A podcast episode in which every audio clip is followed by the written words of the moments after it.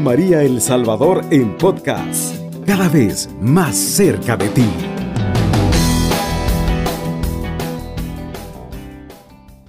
Por la gracia de Dios, otra vez estamos reunidos en este miércoles 17 de agosto y nos convoca nuevamente el Señor por, la, por las ondas electromagnéticas de esta radio que es el corazón de María Cristocéntrica. El tema, como ya lo anunció la hermana Alejandra, es la cárcel del espíritu es el pecado. Doy la más cordial bienvenida a todos aquellos que cada 15 días se conectan para compartir conmigo esta gracia abundante como es poder entrar en contacto, interactuar con ustedes a lo largo del programa durante estos 45 minutos aproximadamente.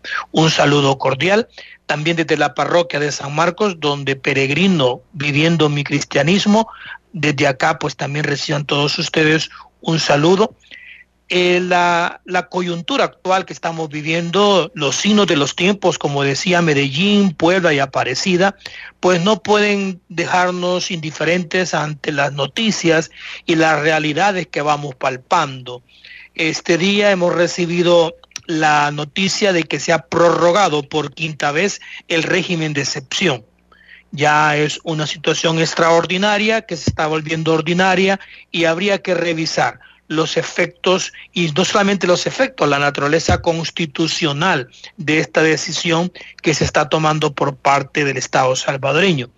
También hemos escuchado en la voz de abogados que ejercen la defensoría, tanto privada como pública, que se está complicando ejercer la defensa eh, en términos legales, se llama defensa técnica, a favor de las personas capturadas durante el régimen presentan arraigos, que son una documentación con la cual se está demostrando que esta persona no va a obstaculizar la investigación y también que no hay probabilidad de fuga. A eso se le llaman arraigos en términos legales. Se presentan arraigos a favor de sus clientes, manifiestan los defensores, pero el sistema complica su labor. Y también ha llegado hasta nuestro programa la noticia de que ya se presentó un caso ante la Comisión Interamericana de Derechos Humanos, donde se plantea una solicitud de medidas cautelares hacia una persona que está detenida. Según los peticionarios, la persona fue detenida en forma arbitraria, eh, adolece de graves perturbaciones de salud y también es una persona de la tercera edad, de una edad bastante avanzada. También de una u otra manera, también a mí me consta por algunas visitas que he realizado que hay muchas personas que están detenidas y que tienen una, una edad avanzada entre los 60, 70, 80 años. En medio de todas estas noticias que no son halagüeñas y que no dejan de ser perturbadoras, hermanos, también la vida eclesial, la vida litúrgica pues no nos ha tenido unas fechas memorables, realmente memorables. Como la más reciente, pues la fiesta de uno de los dogmas de la Virgen Santísima, como es la Asunción de la Virgen. A, este dogma le tengo un cariño especial, pues he recibido en mi vida una gracia muy particular y yo estoy seguro cada día más que fue la Virgen Santísima quien me regaló esta gracia un día 16 de agosto. En algún otro programa les voy a comentar sobre este aspecto.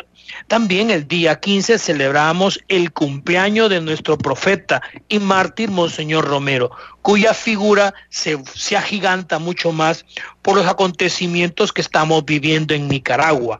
Un obispo bajo arresto domiciliario, el obispo de Matagalpa, Monseñor Rolando Álvarez. También hay sacerdotes acosados por la policía, las misioneras de la caridad expulsadas y numerosas restricciones al culto. Esta es la situación que vive hoy la iglesia de nuestra hermana República de Nicaragua bajo el actual gobierno del presidente Daniel Ortega. Por todo esto, hermanos, tenemos mucho por qué orar, tenemos mucho por qué reflexionar, tenemos muchísimo por el cual seguir unidos, eh, constantemente pidiéndole al Todopoderoso que le conceda sabiduría, prudencia a los gobernantes y a nosotros, eh, católicos, cristianos, pues que nos, el Señor nos conceda la fortaleza y la perseverancia de actuar en el bien. El día 10 de agosto también tuvimos una fiesta muy prominente como es la fiesta del mártir romano San Lorenzo. Ah, siempre me ha impactado la imagen de la figura de Lorenzo, de San Lorenzo Mártir, y ahora en esta oportunidad pues indagué un poco más. Lorenzo nos recuerda que existe un testimonio de coherencia que todos los cristianos deben estar dispuestos a dar cada día, incluso a costa de sufrimientos y de grandes sacrificios. Testimonio de coherencia que lo vimos en la persona de nuestro santo mártir Óscar Adolfo Romero y también testimonio de coherencia que estamos viendo en la iglesia perseguida en la vecina Nicaragua. La ley moral es santa e inviolable. La ley moral que a Dios ha inscrito en nuestros corazones como una ley natural es santa e inviolable. Esta afirmación ciertamente contrasta con el ambiente relativista que impera en nuestros días en El Salvador y en el mundo, donde con facilidad uno adapta las exigencias éticas a su personal comodidad o a sus propias debilidades. No encontramos a nadie que nos diga, por ejemplo, hermano, yo soy inmoral o yo soy inconsciente, yo soy una persona sin verdad. Cualquiera que dijera eso se descalificaría a sí mismo inmediatamente. Pero, hermanos y hermanas de Radio María, la pregunta definitiva sería, ¿de qué moral, de qué conciencia y de qué verdad estamos hablando. Este contexto de acontecimientos, en estos signos históricos que están singularizando la realidad centroamericana y salvadoreña, vale la pena replantearnos esta pregunta. ¿De qué moral, de qué conciencia y de qué verdad estamos hablando cuando decimos que la ley moral es santa e inviolable? Cuando estamos afirmando que todos los cristianos debemos estar dispuestos cada día incluso a costa de sufrimientos y de grandes sacrificios, dar un testimonio de coherencia. Bueno, estamos hablando, es evidente que la paz y la sana convivencia sociales no pueden basarse en una moral a la carta, en una moral según mi medida, según mi, mi deseo y conformidad, donde cada uno tira por donde le parece, sin tener en cuenta las inclinaciones y las aspiraciones que el Creador ha dispuesto en nuestra naturaleza.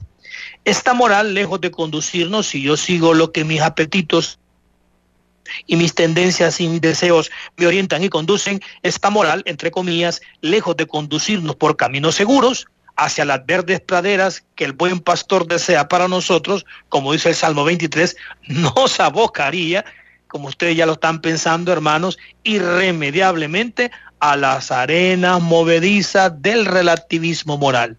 Este es para mí, esto está bueno, aunque para usted no lo esté. Esto para mí es moral, aunque su moral no lo comparta, pues yo tengo mi propia moral. Eso nos llevaría a lo que con frecuencia escuchamos en la radio, en la televisión, a un relativismo moral, donde absolutamente todo se puede pactar y justificar la iglesia salvadoreña, como hoy la iglesia nicaragüense, pues no puede sumarse a esta ola de una de una moral a la carta, de una revelación a la carta, de una coherencia relativa. ¿Por qué decimos esto? En la fiesta de San de San Lorenzo Mártir, este diácono que nació en España y que fue martirizado en la Roma imperial, pues los mártires son testimonio inapelable de la santidad de la ley moral. Hay exigencias de amor básicas que no admiten ninguna excepciones ni adaptaciones. De hecho, en la Nueva Alianza se encuentran numerosos testimonios de seguidores de Cristo que aceptaron las persecuciones y la muerte antes que hacer el gesto idolátrico de quemar incienso ante la estatua del emperador, ya sea el emperador romano, ya sea los republicanos o comunistas en la España de 1936. Hoy estaba haciendo el conteo preparando este programa de cuántos mártires pues ofrecieron su vida por Cristo diciendo a viva voz, viva Cristo Rey, en España de 1936, en la persecución religiosa que hubo en este país, pues fueron alrededor de 6.265 eh, mártires. Entonces, todos estos mártires, ya, y si avanzamos en el tiempo, pues los mártires salvadoreños, recientemente beatificados, Cosmo Espesoto, Rutilo Grande y sus compañeros, pues son precisamente prueba palpable de que en la nueva alianza se encuentran testimonios de verdaderos seguidores de Cristo que aceptaron la persecución y la muerte antes que hacer el gesto idolátrico, esto es una imagen, de quemar incienso ante el estado del emperador, el comunismo, el capitalismo hedonista, etc. La memoria de San Lorenzo que celebramos en este mes de agosto, afortunadamente para nosotros, quedará perpetuamente como señal de que el seguimiento de Cristo merece dar la vida antes que admitir frívolas interpretaciones de su camino. Quería hacer esta breve reflexión porque los signos de los tiempos en El Salvador y sobre todo también en Nicaragua nos están replanteando nuestro carácter de católicos, de cristianos.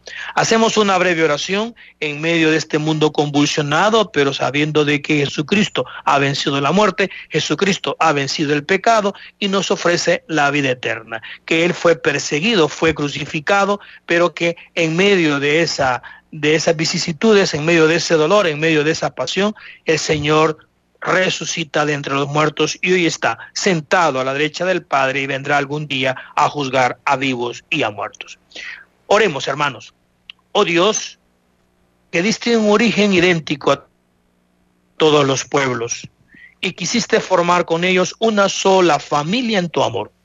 Llena los corazones del fuego de tu caridad y suscita en todos los fieles, en todos los fieles del mundo entero, el deseo de un progreso justo y fraternal, para que con los bienes que generosamente repartes entre todos, se realice cada uno como persona humana y suprimida toda discriminación, suprimida toda violencia, suprimida toda acción que lleve a lacerar la dignidad de la persona humana, que reine en el mundo la igualdad y la justicia. Todo esto te lo pedimos por intercesión de tu Madre, asunta al cielo, y por nuestro Señor Jesucristo, tu Hijo, que vive y reina contigo en la unidad del Espíritu Santo y es Dios por los siglos de los siglos. Amén. A este programa, preparándolo también, eh, cambié un poco la, el tono no el tono, la tonalidad, porque no es una canción, el tono de, de, la tercera parte, que normalmente es una parte carismática siempre en el programa, y les traigo una anécdota. Sí, sí, una anécdota.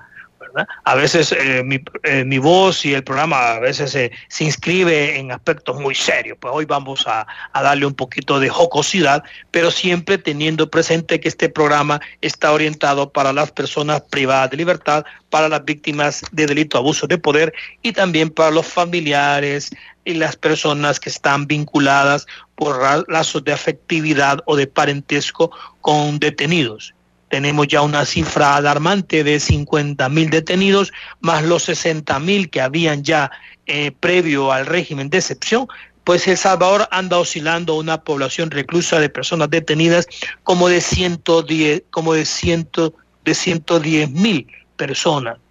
Entonces, por cada, salva, por cada 10 salvadoreños hay ya casi 2 a 3 capturados. Me dicen en la cabina que ya es hora de una pausa. Por favor, no nos deje. Siga sintonizándonos. Esta es eh, el programa Justicia y Libertad. Y el tema que hoy nos convoca el Señor es la cárcel del espíritu es el pecado. Nos vamos a la pausa. Está en sintonía de Radio María El Salvador, una radio cristiana, mariana y misionera. Seguimos con nuestro programa. Estas son las señal de la electromagnética de Radio María y que están llegando a su hogar, están llegando a su negocio, están llegando a la radio de su vehículo. Por favor, sintonícenos, no nos deje, porque aquí va a escuchar unas noticias extraordinarias que Jesucristo lo ama y ha resucitado para liberarlo de la muerte y del pecado. Muy bien, hermanos, les decía de que quiero contarles una anécdota, un pequeño, un pequeño cuentecillo, una pequeña narración, es en relación a un juez que iba a liberar, a liberar a un preso de la cárcel, por lo que hizo pasar a uno por uno a una entrevista, a una entrevista con él para ver quién merecía ser liberado. Entonces, el juez era un juez de vigilancia que iba a conceder a lo mejor un beneficio penitenciario y entrevista a, un, a unos reos uno por uno. Al preguntar al primero la razón de su encarcelamiento, este le dijo, yo estoy aquí porque me calumniaron y me acusaron injustamente. Viene el juez, llama al segundo y este contestó, yo estoy aquí porque dicen que robé pero es mentira. De esta forma fueron pasando todos los presos y todos se declaraban inocentes. Hasta que llegó el último que dijo, yo estoy aquí porque maté a un hombre. Hirió a mi familia y perdí el control. Por eso lo maté. Hoy me doy cuenta que hice mal y estoy muy arrepentido. El juez se levantó y dijo, voy a liberar a este último preso. Todos se quedaron perplejos y dijeron, pero ¿por qué vas a liberarle a él? Si es confeso, se ha dicho la verdad. El juez contestó, el castigo es para los que esconden sus faltas la misericordia para los que la reconocen y se arrepienten. Ya se imaginan quién es el juez. No es el juez humano, ¿verdad? No es un, un magistrado investido por el Estado, no, el juez aquí es precisamente eh, Jesús, Jesús que es el, el, juez que vendrá al final de los tiempos a juzgar a vivos y muertos, ¿verdad? El castigo, repito, es para los que esconden sus faltas. Lo repiten el Antiguo Testamento, lo dice el Nuevo Testamento, lo dicen los santos padres. Manifiesta tu pecado, confiesa tu pecado, no retengas tu pecado. Por eso existe la confesión de los pecados, que en iglesia primitiva era pública. El castigo es para los que esconden sus faltas, la misericordia para los que la reconocen y se arrepienten. Este es el secreto nos, escondemos, no escondamos, hermanos, no escondamos nuestras faltas delante de Dios. No tiene caso. Además no tiene caso porque Él nos conoce hasta la profundidad de nuestro corazón, hasta el último rincón del alma. No escondamos nuestras faltas delante de Dios. No tiene sentido. Él es el sempiterno, el omnipresente, el todopoderoso. Mejor aceptemos nuestros errores y tratemos de mejorar cada día, tratando de mejorar aquello en lo que hemos fallado. De esta forma podremos aspirar a la misericordia del juez, que todos los días nos escruta, que todos los días nos entrevista, que todos los días, como dice el Salmo, por la mañana proclamamos tu misericordia y de noche tu fidelidad, porque Dios a pesar de mi infidelidad de este día, a pesar de mi pecado de este día, Dios siempre me concede su perdón y me concede la noche, me concede poder descansar y el día siguiente resucitar. Entonces, esta anécdota pues nos recuerda eso. No escondamos nuestra falta delante de Dios. No tiene sentido. No tiene sentido. A veces el pecador yo en mi época donde estaba sumergido en el pecado creía que Dios no se daba cuenta, que yo podría, como dicen los futbolistas, diblar, ¿verdad? Esconderme, no. Dios Dios no, no podemos escondernos. Dios conoce la profundidad de nuestro corazón, conoce nuestras entradas y salidas, como dice el Salmo. Aceptemos nuestros errores y tratemos de mejorar cada día, tratando sobre todo aquellos aspectos donde donde caemos, donde estamos siempre ahí empecinados, descubramos por qué razón, cuál es la herida, dónde está el motivo que hace que y sucumba ante esa falta, ante esa tentación, de tal manera que podamos resistir ante la tentación, podamos resistirla y así poder mantenernos fieles ante la voluntad de este Dios que nos ama que cada día podamos descubrir, abrir nuestros ojos a descubrir la maravilla de la voluntad de Dios. De esta forma podremos aspirar a su misericordia de este juez que todas las noches nos escruta los corazones de todos nosotros. Muy bien, hecha esta pequeña anécdota, que también nos sirve como, como una introducción a nuestro tema, como ya lo anunciamos al inicio, el tema que hoy nos convoca y que nos regala es una pequeña catequesis, voy a ir parafraseando, una pequeña catequesis que hace un par de años atrás eh, dictó el Papa San Juan Pablo II. La cárcel del espíritu es el pecado. Y el Papa comienza citando Isaías 42.7. El texto de Isaías, estas son palabras textuales del Santo Padre, en el texto de Isaías se halla una serie de imágenes que abre la perspectiva de la vida, de la alegría, pero sobre todo de la libertad. Recordarán ustedes que en el libro de Isaías hay tres Isaías y uno que normalmente se lee el, primer Isaías, el, el deutero Isaías, el tercer Isaías que se lee siempre en la época del Adviento, uno de ellos nos hace énfasis en la libertad. Dice Isaías 42.7, el Mesías futuro vendrá a devolver la vista a los ciegos. Y aquí, a sacar de las cárceles a los presos. Estas palabras del profeta encuentran en las personas detenidas y en sus familiares un eco inmediato. Ah, el Señor nos va a sacar de las cárceles a nuestros familiares. Porque el, profeta Isaías lo, lo vaticinó en el, capítulo 42, versículo 7. Si usted tiene su Biblia la mano, puede leerla, que el Señor vaticinó a través del profeta Isaías sacar de las cárceles a los presos. Son palabras que nos alegran el corazón, nos alegran los oídos para aquellos que tenemos, conocemos a las personas que están detenidas o somos familiares de estas personas. Es un eco inmediato y nos llena de esperanza. Sin embargo, sin embargo, es preciso acoger el mensaje de la palabra de Dios en su significado integral. Claro, hay muchos pasajes de la Biblia donde Dios ha liberado a personas que estaban detenidas. En este programa hemos hecho una o dos programas mencionando como el caso de Silas y Pablo o como el caso de Pedro, ¿verdad? Y, otros que en los hechos de los apóstoles también narra la captura y como un ángel viene y les abre las puertas y todavía se convierte el carcelero a punto de quitarse la vida. Claro, Dios puede hacerlo, pero el sentido de Isaías 42.7 va más allá. La cárcel de la que el Señor viene a sacarnos es en primer lugar aquella en la que se encuentra encadenado el espíritu. con frecuencia, con frecuencia, hermanos de Radio María, el pecado es, es comparado como con unas cadenas, con unos eslabones, eh, con unas tenazas que nos detienen, que nos imposibilitan vivir, nos imposibilitan encontrarnos con Dios, acercarnos a su misericordia.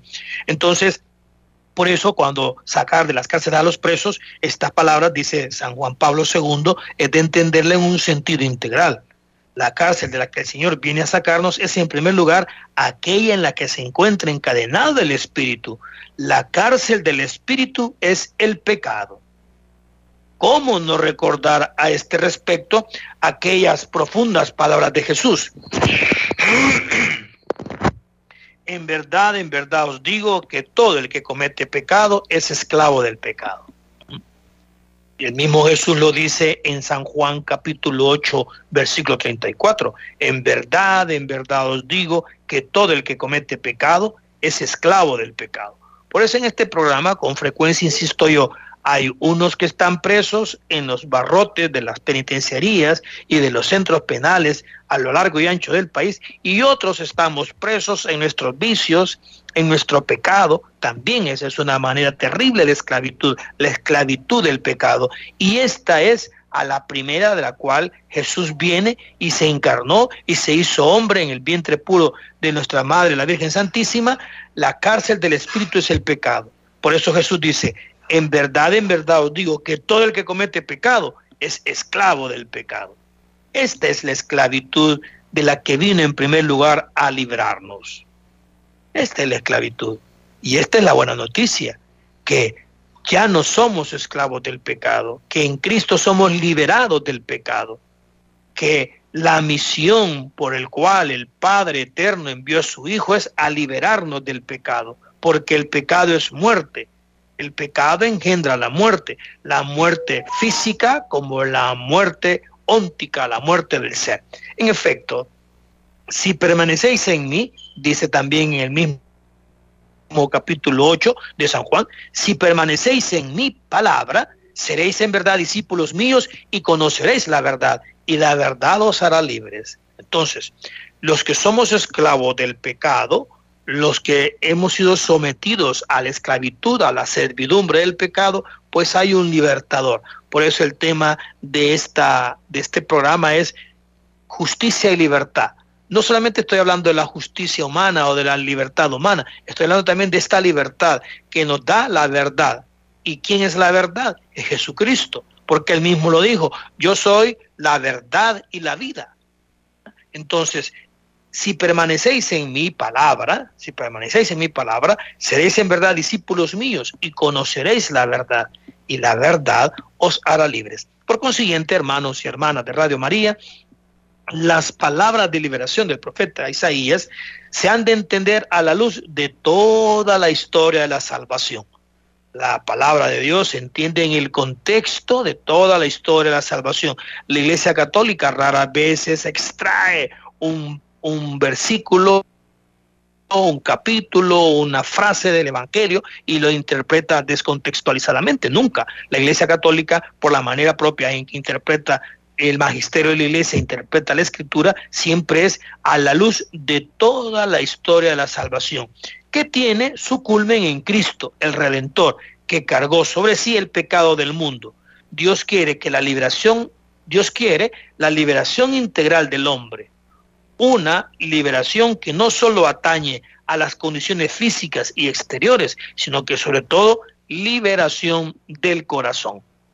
Mucho tiempo en El Salvador y en la hermana Nicaragua también, yo recuerdo en los años 79, yo visité Nicaragua precisamente en 1980, un año después de la revolución sandinista, yo recuerdo que muchos, hablando de la falta de coherencia creían de que la liberación, como lo creyeron los celotes en tiempos de Cristo, o los discípulos, también los apóstoles, creían de que el Mesías iba a ser un liberador de las estructuras de opresión que tenían los romanos o de las estructuras de opresión que tiene el capitalismo en América Latina. Pero no, la primera liberación que atañe no, no son las condiciones físicas y exteriores, sino que es sobre todo liberación del corazón.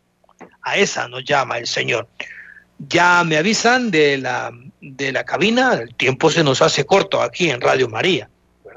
La pasamos también en Radio María, eh, comunicándonos desde, sus, desde su sede hacia el exterior, que el tiempo se nos hace corto. Ya se venció el segundo segmento y por lo tanto nos vamos a una pausa. Está en sintonía de Radio María El Salvador, una radio cristiana mariana y misionera. Seguimos con nuestro programa, ya estamos en el último segmento.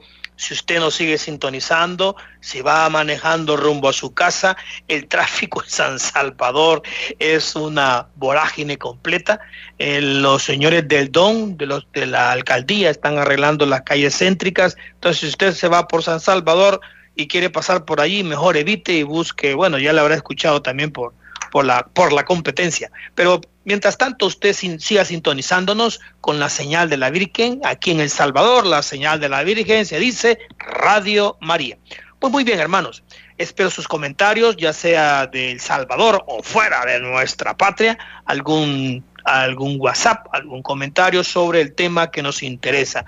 Si alguno de ustedes quiere dar un testimonio sobre cómo el Señor lo ha liberado de la cárcel del pecado, si nos puede contar también alguna experiencia de esta naturaleza, pues con gusto. También los micrófonos de Radio María están disponibles para que usted exprese y dé gloria a Dios que lo ha liberado de la esclavitud. Porque precisamente eh, el Espíritu de Dios nos quiere liberar, nos quiere dar esta libertad.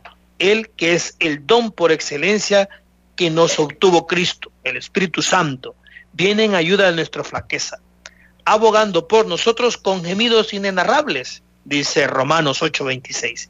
Si seguimos sus inspiraciones, produce nuestra salvación integral.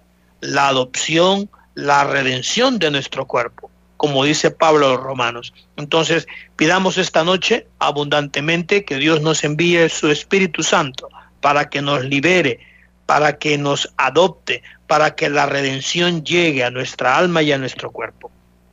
Es preciso que sea el Espíritu de Jesucristo, hermanos, quien actúe en nuestro corazón.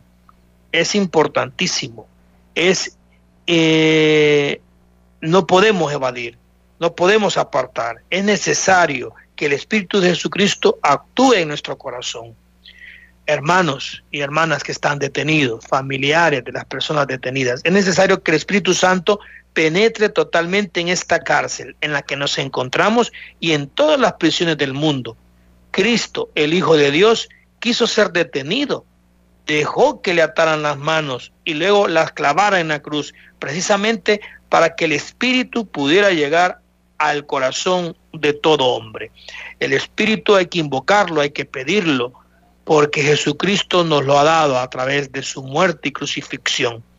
También donde los hombres están encerrados con los, cerrojos de la cárcel, según la lógica de una justicia humana, por lo demás necesaria, es preciso que sople el Espíritu de Cristo Redentor del mundo.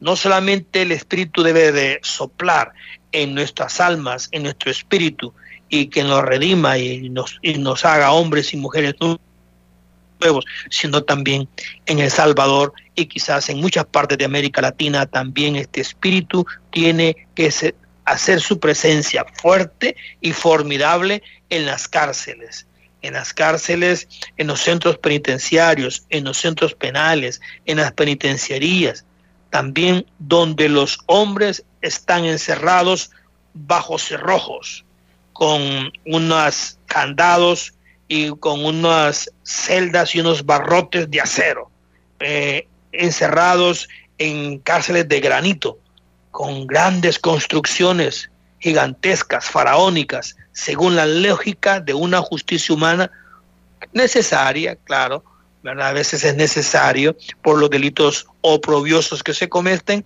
ahí también es preciso que sople el Espíritu de Cristo, Redentor del mundo. La pena no puede reducirse a una simple dinámica retributiva, aunque en el sentido común a las personas les agrada esta idea de que la pena tiene que ser retributiva, golpe por golpe, diente por diente, y ya que le causó daño a la víctima, pues entonces hay que condenarlo. Hace poco asistí a una vista pública donde condenaron a 70, a 60 años, mejor dicho, a 60 años a una persona. Entonces, esa lógica retributiva pues no puede, la, lógica de la pena no puede limitarse, no puede circunscribirse a una lógica de, de la pena como compensación del delito. Mucho menos puede transformarse en una retorsión social o en una especie de venganza institucional la vendetta, la venganza, ocupo la pena para vengarme y ya que esta persona causó daño a la víctima, pues yo le voy a causar un triple daño deteniéndolo y sometiéndolo a condiciones inhumanas en los centros penitenciarios. La pena y la prisión tienen sentido, sí, a la vez que afirman las exigencias de justicia y desalientan el crimen. Aquí viene, contribuyen a la renovación del ser humano, del hombre y la mujer, ofreciendo a quien se ha equivocado una posibilidad de reflexionar y cambiar de vida para reinsertarse plenamente en la sociedad. Esa es la visión católica sobre la prisión. No se justifica en sí mismo la prisión. La prisión puede ser necesaria, dice la Iglesia. Claro, hay ciertos delitos, hay ciertos daños que se han cometido a través de la conducta delictiva que son monstruosos. Entonces es necesario esta persona aislarla en un centro penitenciario. Ah, pero la pena y la prisión tienen sentido si a la vez que afirma las exigencias de justicia, que está aislado porque está pagando una pena por un delito cometido, también ayuda la estancia en prisión a desalentar, a disminuir el deseo de delinquir y contribuye a la renovación del ser humano, a incorporar nuevos valores, a desechar las antiguas costumbres, incorporando nuevos hábitos y desechando los antivalores que lo llevaron a perpetrar el delito y que luego fuera juzgado y condenado, ofreciendo así hasta el más pervertido de los delincuentes, ofreciendo así la cárcel tiene que ser un espacio donde se ofrezca eh, al equivocado, al que está, al que está condenado, al que ha sido sometido a una pena, la posibilidad de reflexionar. Las prisiones no tendrían que ser una antesala o universidades del crimen, tendrían que ser espacios para la reflexión y a partir de la autorreflexión, de la introspección, generar el cambio de vida para luego poder reinsertarse plenamente en la sociedad. Este es el sentido, más allá de lo que diga la Constitución, más allá de lo que diga el Código Penal, más allá, viendo más allá de lo que diga la ley penitenciaria, esta es la concepción de la doctrina social de la Iglesia sobre la prisión. Por consiguiente, a través de las ondas electromagnéticas de Radio María, pido a Dios Todopoderoso que busquemos con toda nuestra fuerza ser inundados, ser inundados, ser llenados por el Espíritu Santo, que nos libere de la cárcel del Espíritu, que nos libere del pecado. Y claro, también que nos libere, si es que procesalmente es conveniente, si por razones de justicia, aquellas personas que están injustamente detenidas, pues que nos libere también de las cárceles eh, físicas, de las cárceles eh, creadas por los seres humanos, de los centros penitenciarios de granito y de barrotes de acero, que también el Señor nos libere de eso. Pido a Dios que, que busquemos con todas nuestras fuerzas una vida nueva, en el encuentro con Cristo. De este encuentro y cambio de costumbres, la sociedad entera se va a alegrar. Todo católico, todo, del, todo eh, interno, toda persona detenida que experimenta arrepentimiento y experimenta la conversión, pues sin duda esa es la mejor noticia que puede darnos a la sociedad externa. La sociedad entera se alegra las mismas personas probablemente a quienes hemos causado dolor sentirán quizá que han obtenido justicia más mirando nuestro cambio interior que simplemente por haber cumplido la pena. Estas son palabras de su santidad San Juan Pablo II. Las mismas personas a quienes hemos causado dolor sentirán quizás que han obtenido justicia más mirando nuestro cambio interior que simplemente por haber cumplido la pena. En mi experiencia he visto tantas personas egresando de los centros penitenciarios, pero no ha habido este cambio interior. Siguen con la misma mentalidad o peor, más enferma, más nociva, la mentalidad con la que ingresaron con una ansia de venganza, con un deseo de desquite, con un deseo de, aprovechar el tiempo perdido, pero no en actividades lícitas, sino en actividades ilícitas. Entonces, pido a Dios Todopoderoso que busquemos con todas nuestras fuerzas una vida nueva en el encuentro con Cristo, para que podamos verdaderamente experimentar esta liberación de las cárceles, de la cárcel del pecado, poder estar sometido a una prisión dura, pura y dura, pero si soy liberado, si he experimentado este encuentro con Jesucristo que me ha liberado mi espíritu de la cárcel del pecado, pues la misma cárcel se, se atenúa. La misma experiencia carcelaria me sirve, como ya le hemos dicho en otros programas, como una experiencia de autocambio, de reflexión. Entonces, preciados hermanos de Radio María, ya casi finalizamos. Este es el momento para que ustedes me, llamen, si ustedes lo desean, me manden un mensaje, un WhatsApp o alguna intención. Yo cada mañana, en el momento de mis oraciones matutinas, siempre pongo en manos de Dios a los hermanos y hermanas de Radio María que me han pedido oración, porque yo sé que la oración da mucho fruto.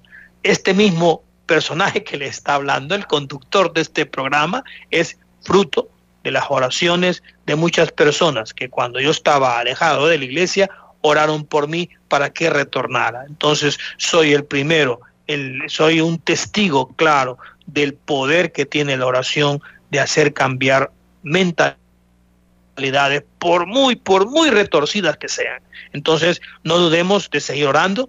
Recordarán aquel pasaje que leí de Orígenes, donde él habla precisamente en relación a los privados de libertad. Estamos hablando de los segundo siglo después de Cristo, donde ya se planteaba el problema de las personas privadas de libertad, donde decía que hay que hacer una red de oración para poder ayudar a todas las personas privadas de libertad porque experimentan momentos sumamente difíciles al interior de los centros penitenciarios, sobre todo en estos momentos.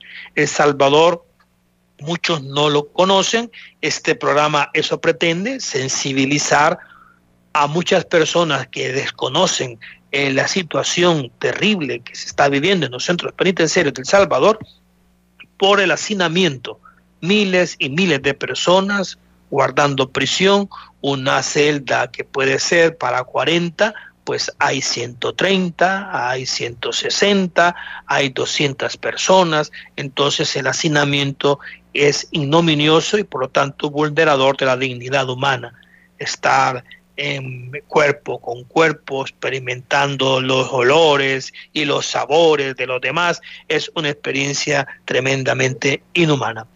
Bueno, nos vamos despidiendo, si no hay llamadas, si no hay invitación a oración o algún testimonio, y quiero eh, terminar diciendo que, hermanos de Radio María, a cada uno le deseo que hagan la experiencia del amor liberador de Dios que descienda sobre nosotros su Espíritu y sobre los detenidos de todo el mundo, el Espíritu de Jesucristo, que nos lo ha comprado con su cruz, en la muerte, en la cruz. Este Espíritu que hace nuevas todas las cosas, aunque estemos muertos en el pecado, aunque estemos experimentando situaciones terribles de sufrimiento, como el sufrimiento de Job, o estemos ya totalmente muertos. En, griego, en, perdón, en arameo, eh, se dice kumi, cuando es mujer, ¿se acuerdan a la niña? Dice, talita kumi, niña, levántate. Pero también hay otra parte en el libro de Jonás donde dice, Jonás cum, porque hay una, una decidencia al final, kumi para, para el sexo femenino y cum para los hombres. Entonces Jonás estaba muerto cuando lo vomita el pez, estaba muerto. Y el libro en arameo de Jonás dice que Jonás cum, aunque estemos muertos como Jonás, aunque estemos muertos como la niña eh, del Evangelio, pues el Espíritu de Dios renueva todas las cosas. Cubriendo todo El Salvador. Radio María, 107.3 FM.